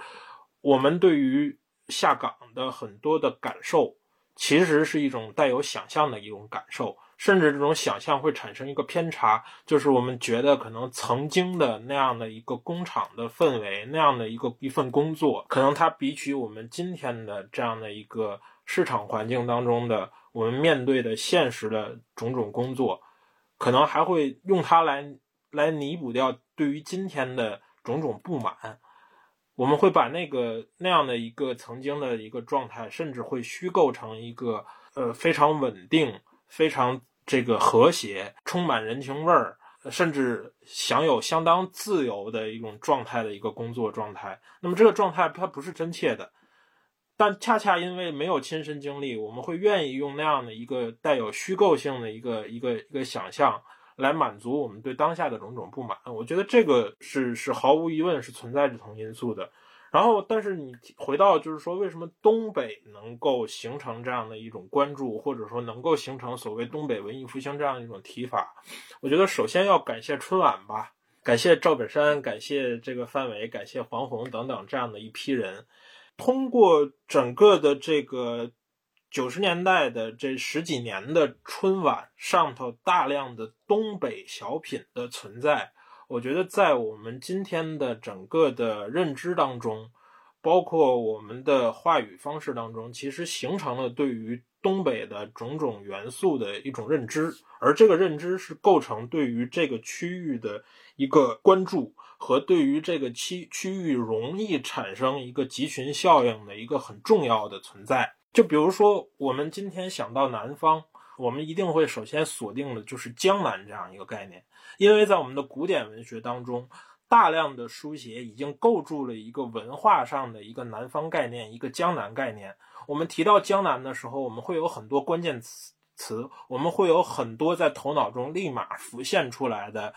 这个图像，一些建筑、一些戏曲、一些人物等等，我们会立马构成一个。非常强烈的、明确的一个江南的一个印象。那么，实际上通过这个这个九十年代的文艺，其实，在当代的这个叙事当中，东北已经被很好的呃塑造出了这种条件，所以以至于我们今天再去理解、再去想象东北的时候，我们很容易和那个东西发生关联，然后产生一个清晰的印象。那么，你说我把这个东西我放到其他的地方，比如说我放到福建，我我能想想想起来什么呢？我可能也就是有有一些零碎的开玩笑，就是福建人的口音啊什么，但除此之外还有什么更多的呢？我放到其他一个区域，我放到内蒙，我放到新疆，还有什么这样的一个印象吗？没有。所以我觉得这个是一个很重要的一一个条件，就是当它形成这个之前，我们已经对这个地方存在了某种固定的，而且相对来讲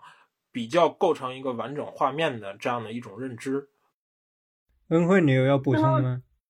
哦，刚刚宗成就是提到，就是为什么我们这么多就没有经历过下岗潮的人，然后会对下岗工人就会对那一段的叙事特别嗯共情和感兴趣。其实我本来觉得像提东北文艺复兴或者对那一块嗯。比较敏感的应该是集中在八零后，但刚刚宗成讲了说九零后的这一代就找工作啊，或者各种失落，然后包括对于生活的各种不确定性，以及东北整个破败的感觉，跟自己人生无果的那种感觉结合起来，我倒没有想到九零后会有，尤其是比较年轻一代，比方说九五到零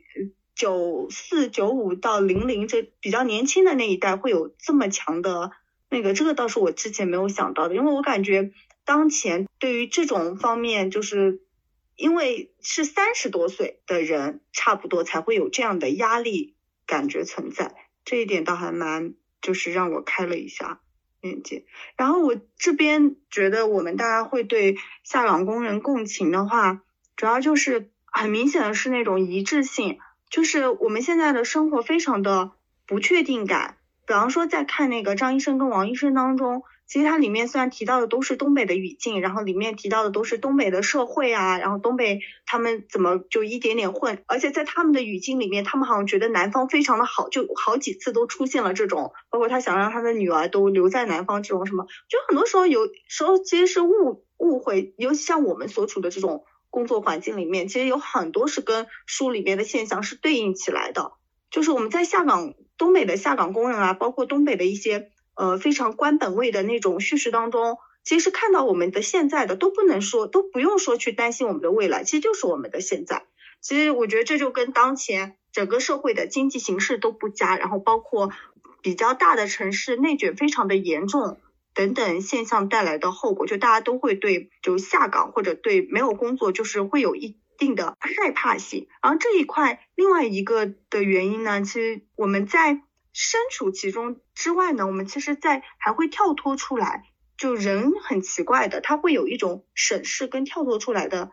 感觉就一方面，像比方说现在大家经历的下岗，或者是大家各种裁员、内卷这种所谓的各种体制，当然是有整个经济社会，然后整个互联网行业啊，然后各种社会的原因所构成的。但其实每一个生活在里面的打工者，然后很多的工作人员，他也是整一个体制的帮凶跟推手。但我们一方面是参与到这个社会规则的建构当中，然后一方面又。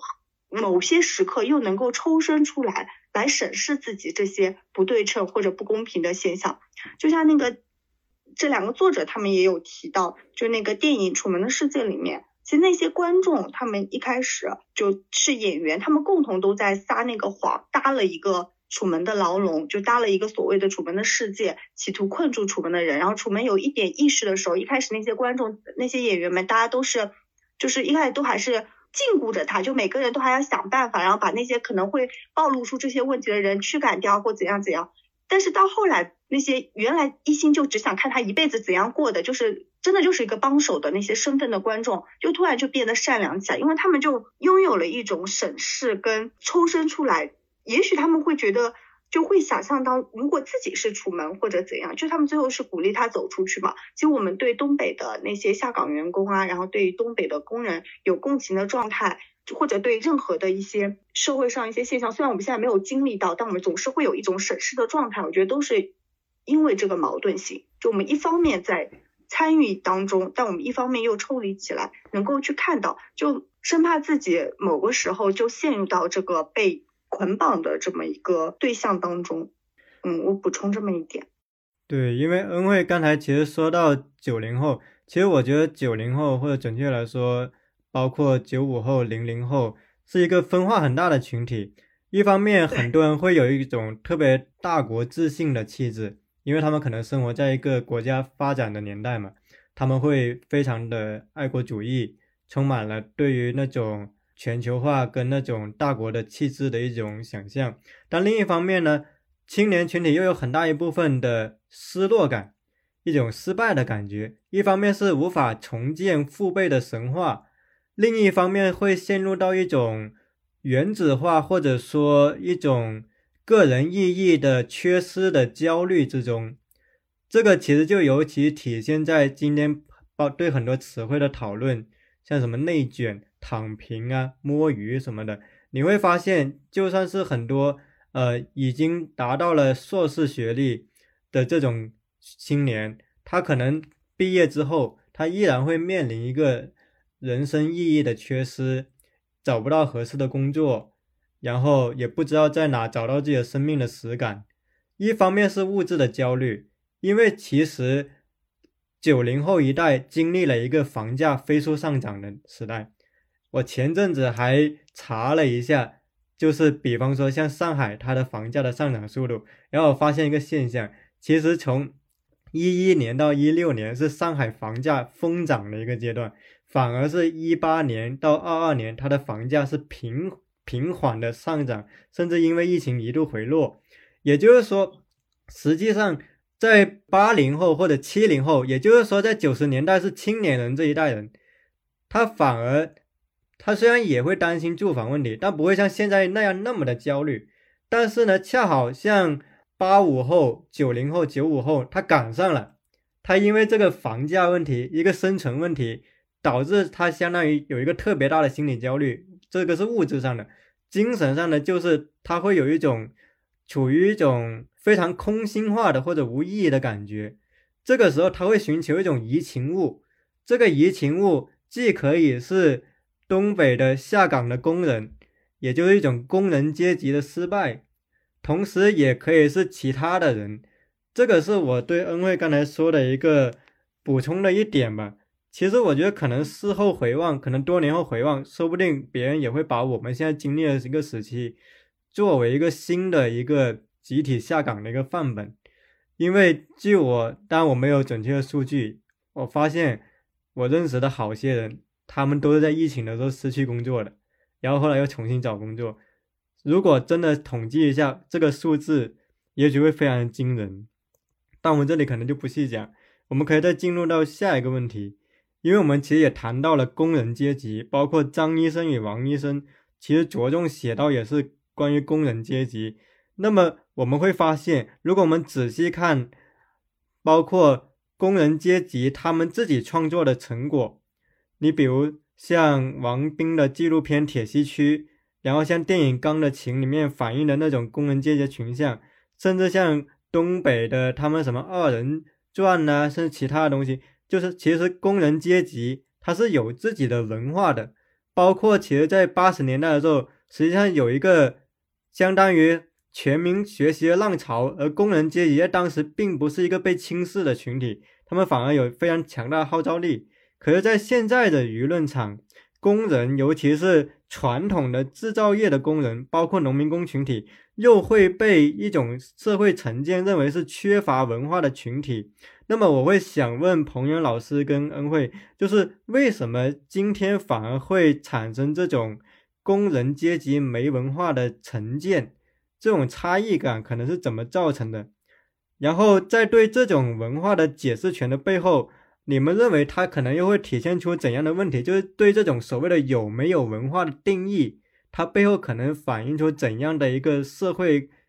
群体的构成或者社会的现象呢？我分两个呃方面讲，就一方面当然就是比较正常的，我相信已经应该有许多讨论都已经说过了。这其实就是很简单，就是我们如何去定义文化，而同时文化是由谁定义的一个问题。那么如果我们按照我们在这种叙述里的对于文化的那种定义而言，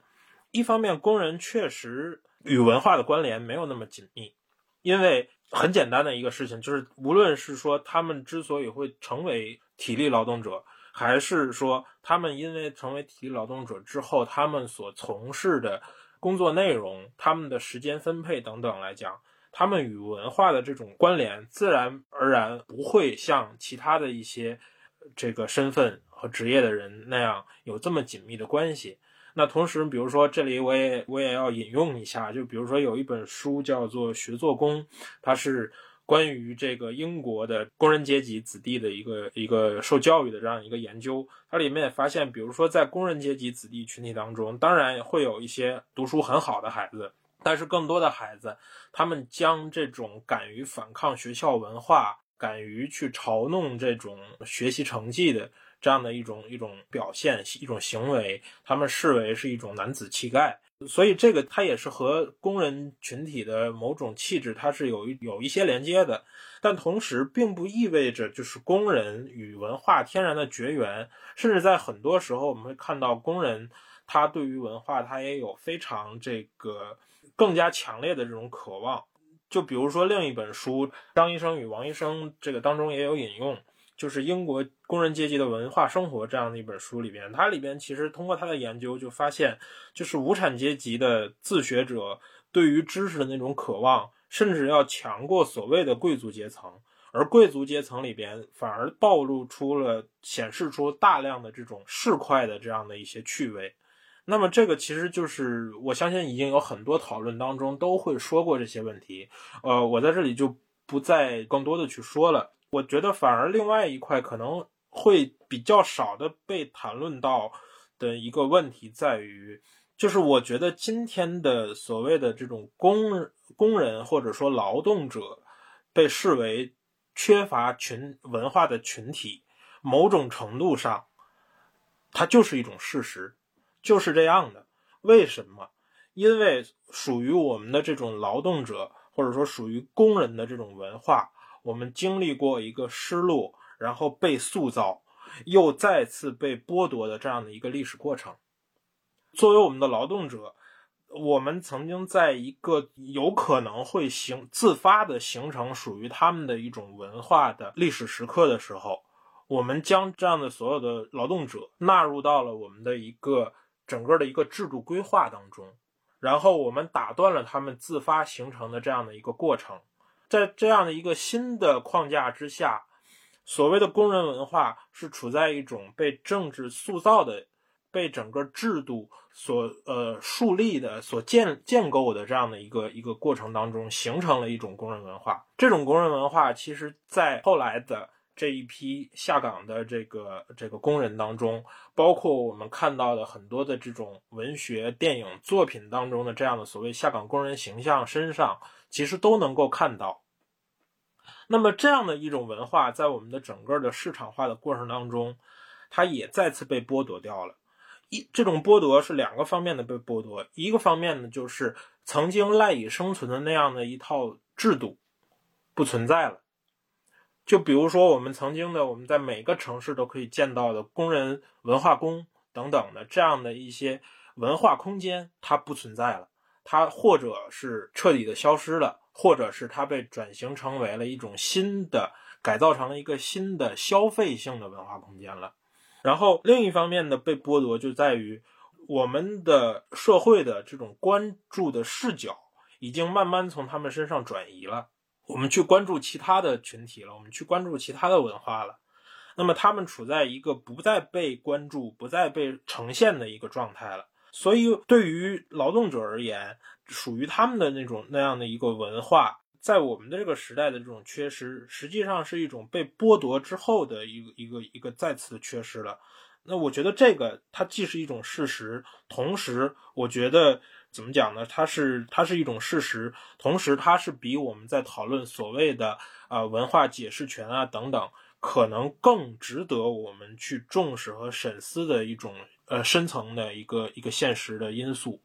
嗯，我觉得我简单回答一下这个问题。我觉得这个就是所谓的以前的工人阶级的文化受到重视，然后相对来现在可能大家更加觉得，呃，农民工群体啊，或者是流水线的工人是比较缺乏文化。最主要的一个原因，应该就是时间跟历史上时间变迁的关系。我做一个不是很恰当的类比啊，我觉得像八九十年代的所谓的工人阶级，就那一个阶层，在社无论说是在社会层面上。嗯，还是他自己的自我的定位，都跟我们当下的这一我们这一些受过教育的，但是远离了自己的家乡，比方说城市的新一代的打工人，其实，在某种意义上，他们可以算是同一个阶层或者同一个地位或者部分的那种群体。我觉得我们和那个时候的工人并没有什么本质上的地位上的悬殊差别，因为我们比方说像受过教育的，或者是。打工的这一批人，他就是知识从业者，他处在了这个位置上。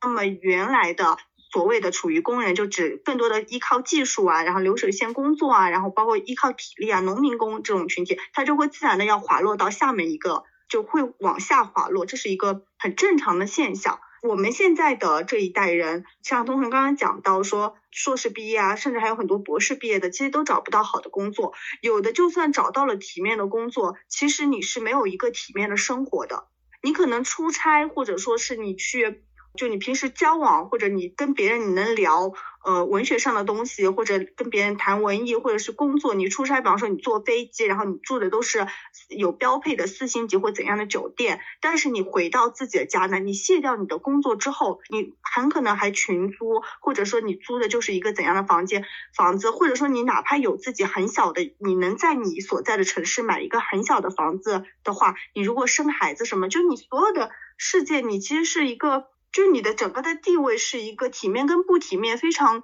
矛盾和非常奇怪畸形的一个状态，这就是当前这一群我们这一个群体所处的阶段，这跟八九十年代他们工人阶级所处的那个阶段是相似的，在某种程度上，我觉得就是同一批类型的人。然后再说到那个，其实还蛮赞成彭老师说的，就说农民工其实本质上就是缺乏文化的群体，这是一个事实。但我就想到了两件，一个是我听来的，一个是我切身体会的两件事情。就本身这是一个事实，但是它本身又存在着非常复杂的矛盾感。一个事情呢，就是很有名的八部半的作者，就是上海文艺的副总编编辑那个黄玉宁老师，他有讲过，他说他们就是给他们寄送快递的嘛，因为平时不是我们包书或怎样都会有快递师傅上门嘛，然后他说快递师傅看他们就天天就拿书，然后寄书的时候，快递师傅有一次就。类似于就觉得，哎，你们好像做出版的挺文艺的，或者怎样？你们有没有什么推荐的什么的？他们当时其实就是很随口的推荐一下，因为在他们的潜意识当中，就是觉得他们做的出版或者我们所有人做的图书是给看书的，至少要有一定的文化，就我们对我们自己的读者其实是有一个期待值的，他必须得在哪个层次以上或怎样。就觉得我们做出来的书是给这些人看的，所以他只是很随口的跟那个快递师傅就随口提了几句。后来他发现这个快递师傅真的在很认真的读他们推荐的那些作品，而且还读下去了。然后大概在他们那幢楼送了几年快递，那个师傅读了很多上海译文的书，而且还会就还会从他的角度提出一些在编辑看来不是他那个层面都能看出来的一些问题。这就是一个很奇怪的现象。那另外一个事情呢，就刚好跟这个事情是反面的。就我前段时间读的一本书，关于女性的。其实我挺少说关于女性的书，就是不怎么好这种。比方说像其实艳女啊，还有有一些书，其实它很多问题比张医生跟王医生问题多的多了。但我基本上就不太会说到一些跟女性相关话题的书的坏话，因为我觉得现在的社会已经。女性所处的地位以及包括整个社会都已经够糟糕的，有能为女性发声和相关研究著作都是好事情。但我前段时间读了一本那个基层女性的书，我真的特别就是我读完都跟某铁编辑直接讲了，因为是某铁的书嘛，我说我感觉到了不适，她就是一个没有受过文化，就是没有上过高中的，应该是一个作者，一个女性，然后就是靠着，比方说。做那种服务员啊，然后按摩师啊，就一步一步。然后后来她那个女性，她家里面有很多很多问题，比方说那种重男轻女啊，各种各种问题。她就觉得她是靠自己的一点点努力，她虽然没有受过教育，她就跳脱出原来的所有人给她的那种牢笼呢。她现在就跟自己的丈夫比较幸福的，当然他们也不要孩子嘛，就比较幸福这种生活，她就属于跳脱出来了。然后那个作者他其实在网络视频就在视频领域啊，然后自己的一些演讲什么都还非常。火热的，然后他就写了一本书，书就叫做《基层女性》。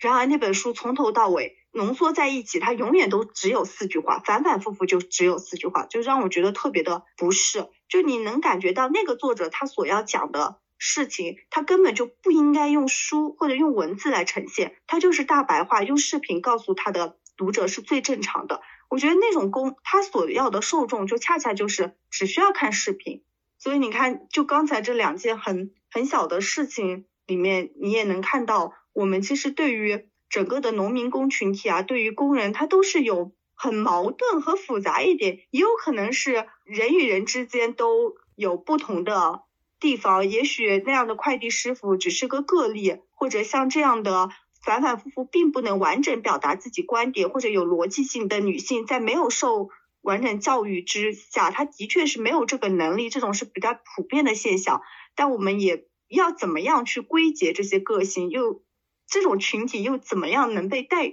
表呢？如果要代表了，那那些比较有个性和不能被代表的个体又要怎么表现呢？我觉得这可能。就是我们现在在谈这个工人阶级比较矛盾的一种方面，这其实也是张医生和王医生他们这个书到最后没有办法给大家一个定论或者整个问题解释不清的一个蛮主要的一个原因吧。就你个体跟群体，你究竟要怎样去被代表性？然后个体究竟是什么样子的？缺乏文化的群体，那就就这种感觉。呃，我要补充一下，因为我感觉刚刚就是听完恩惠说之后，我感觉我刚刚的那个说法可能会产生一一点点误会。我所说的更重要的那个工人文化的，缺失是一种事实。其实我的意思并不是说工人或者劳动者这个群体，他在一个群体范围之内，他可能事实性的缺少文化，不是这个意思，而是。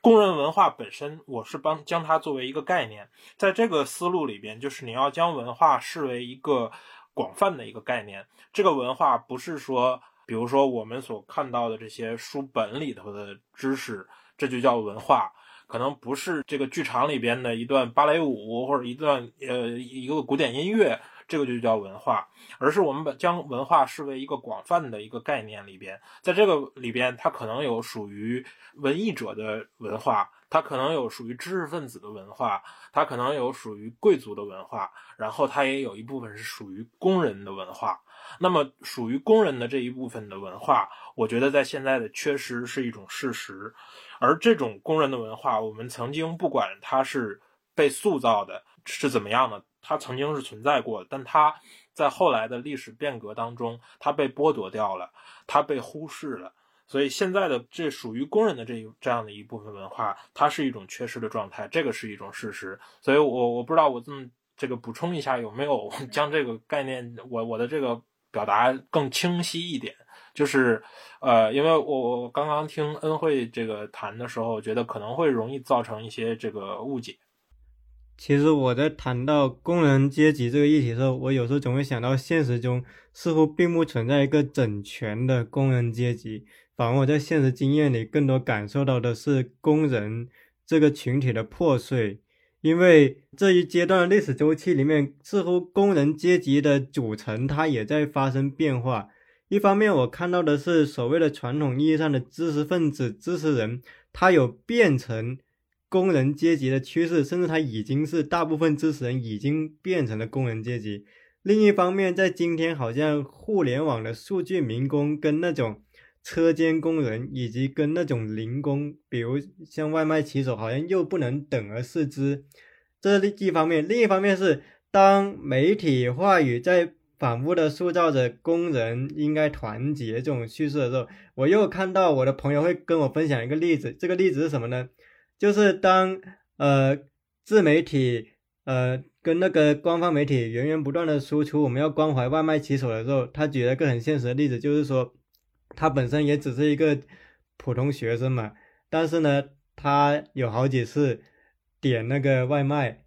但是那个外卖呢，反正就是不太合适的方式嘛，去对待他。可是这个时候呢，他又没法把这个东西给表现出来，因为这个时候人家就会说你可能欺负外卖骑手，你不理解外卖骑手的辛苦的时候，这个时候他就问我为什么？其实我自己本身可能我也是个打工人或者一个穷学生，这个时候反而我变成一个欺负者。当然他并没有公开说这个事情，只是他。通过他这个事情，我也有时候在思考，就是这种团结性的叙事到底能在现实中有多大程度能够落地，以及工人他在今天的流变如何定义工人？当然，这个是特别大的问题，只是可能对这个议题的一种一点补充。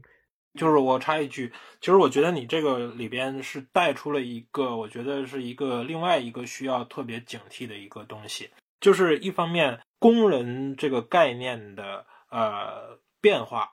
这个是我觉得是当然存在的。就是我们今天对于所谓工人阶级也好，还是所谓对于这个劳动者的这种这种理解、这种定定义的概念，肯定不能再拿之前的我们的这个政治概念也好，或者说这个来自于马克思那儿的那种概念来去解读它。这个我觉得肯定是不符合现在的这种这种现实的，这个是毫无疑问的。但同时，我觉得里边还是要做一些区分，就尤其我觉得在这个区分里边的一个最大的干扰项，就是今天的我们的大众文化里边存在的这种自我矮化的这种调侃。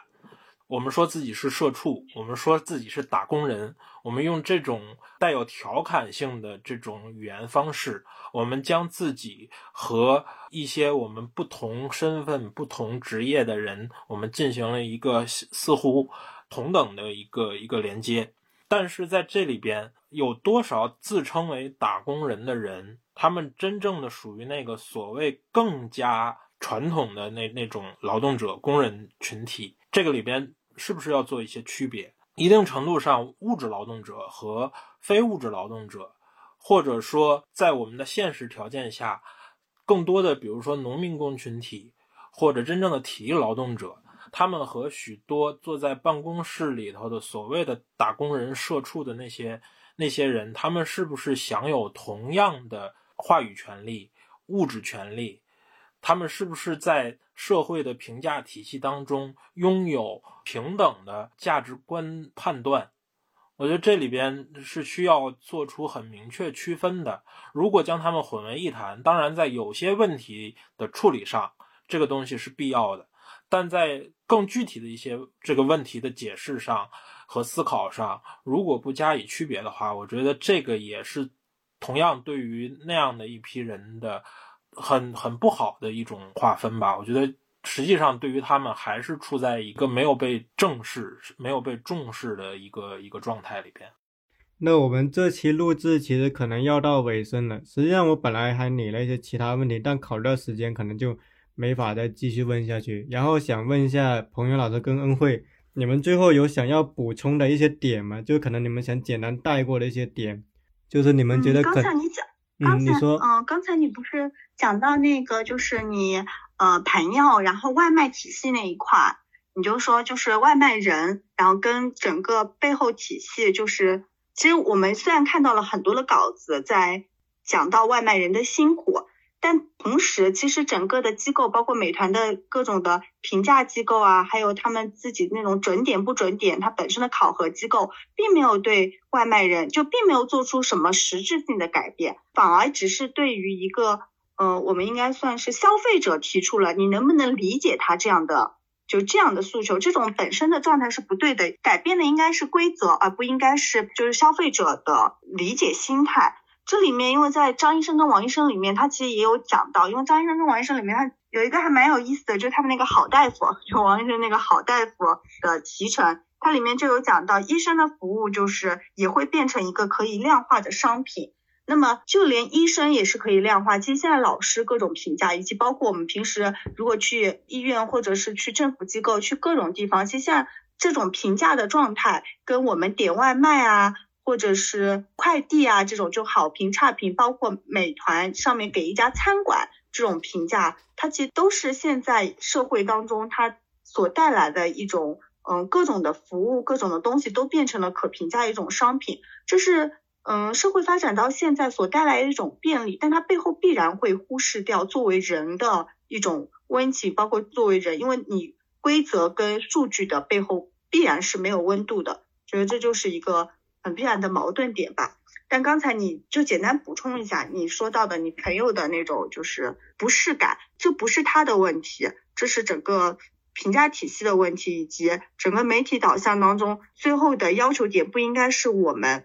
就付钱理所应当接受消费的状态，应该是整个评价机构和他们本身的平台要做出改变。嗯，其他的我这边补充的点，因为之前我们还简单粗拟过一些问题嘛，其实的确是有一些问题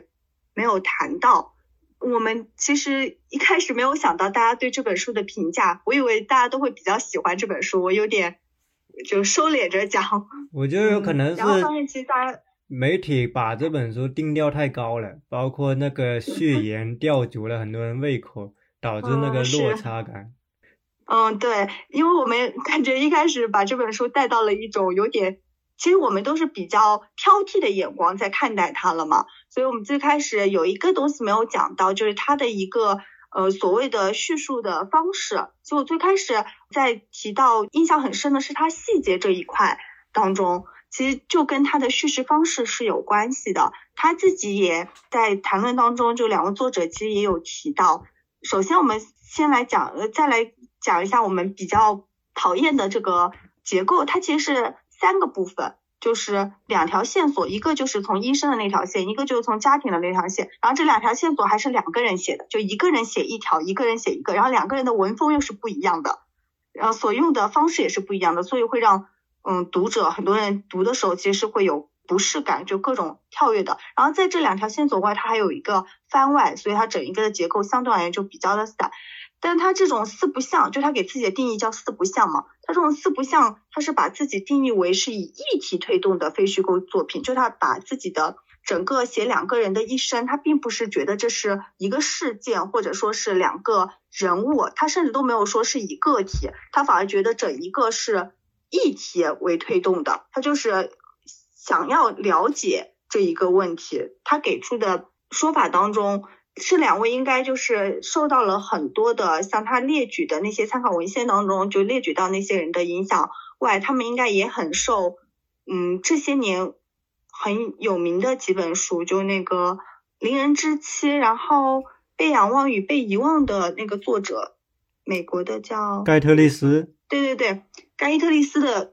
影响还是蛮深的，因为盖伊特斯他就比在国内比较著名这两本书，他写的就是那种全景式的，完全的放大了人物跟细节，就好像他是有个摄像机拍着他们讲的那种感觉。我觉得这两个作者就尹建峰老师跟杨颖老师，他们就很明显的在学习那种的写法，尽可能的深入到人物当中去写这些东西，但又由于整一个的素材，然后又因为两个人的合著的关系，导致最后呈现出来的状态是这样的。但他们本身的，嗯，出发动机以及他们想要以的这种特殊的非书构写构的精神，我觉得还是鼓励和值得看的。嗯，我的补充差不多就是这样。彭越老师有最后补充了吗？其实我就想说一点，就是因为刚刚在这个过程当中，就是宗成你也提到了，就是书里头的一一些话，就是里面提到了什么浪漫主义啊什么的，就是其实呃一个一方面是这书里头也写到了。这种所谓的东北式的浪漫，然后包括我们今天看到的，尤其是比如说像最近的这个漠河舞厅，它也呈现出来一种这个浪漫式的这种表达。我觉得这个东西怎么讲？今天我可能是已经说了太多次了，就我觉得这个也需要非常警惕，就是将它东北或者说将很多的东西都喜欢把它浪漫化。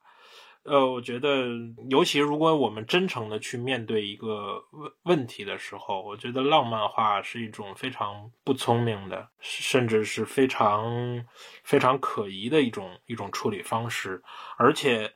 什么是东北？东北真的浪漫吗？还还是说，这个东北式的浪漫真的存在吗？那我想问，就当年赵本山他们在东北这个将东北的人、东北的话等等的搬到了春晚舞台上的时候，那个时候有人觉得东北是浪漫的吗？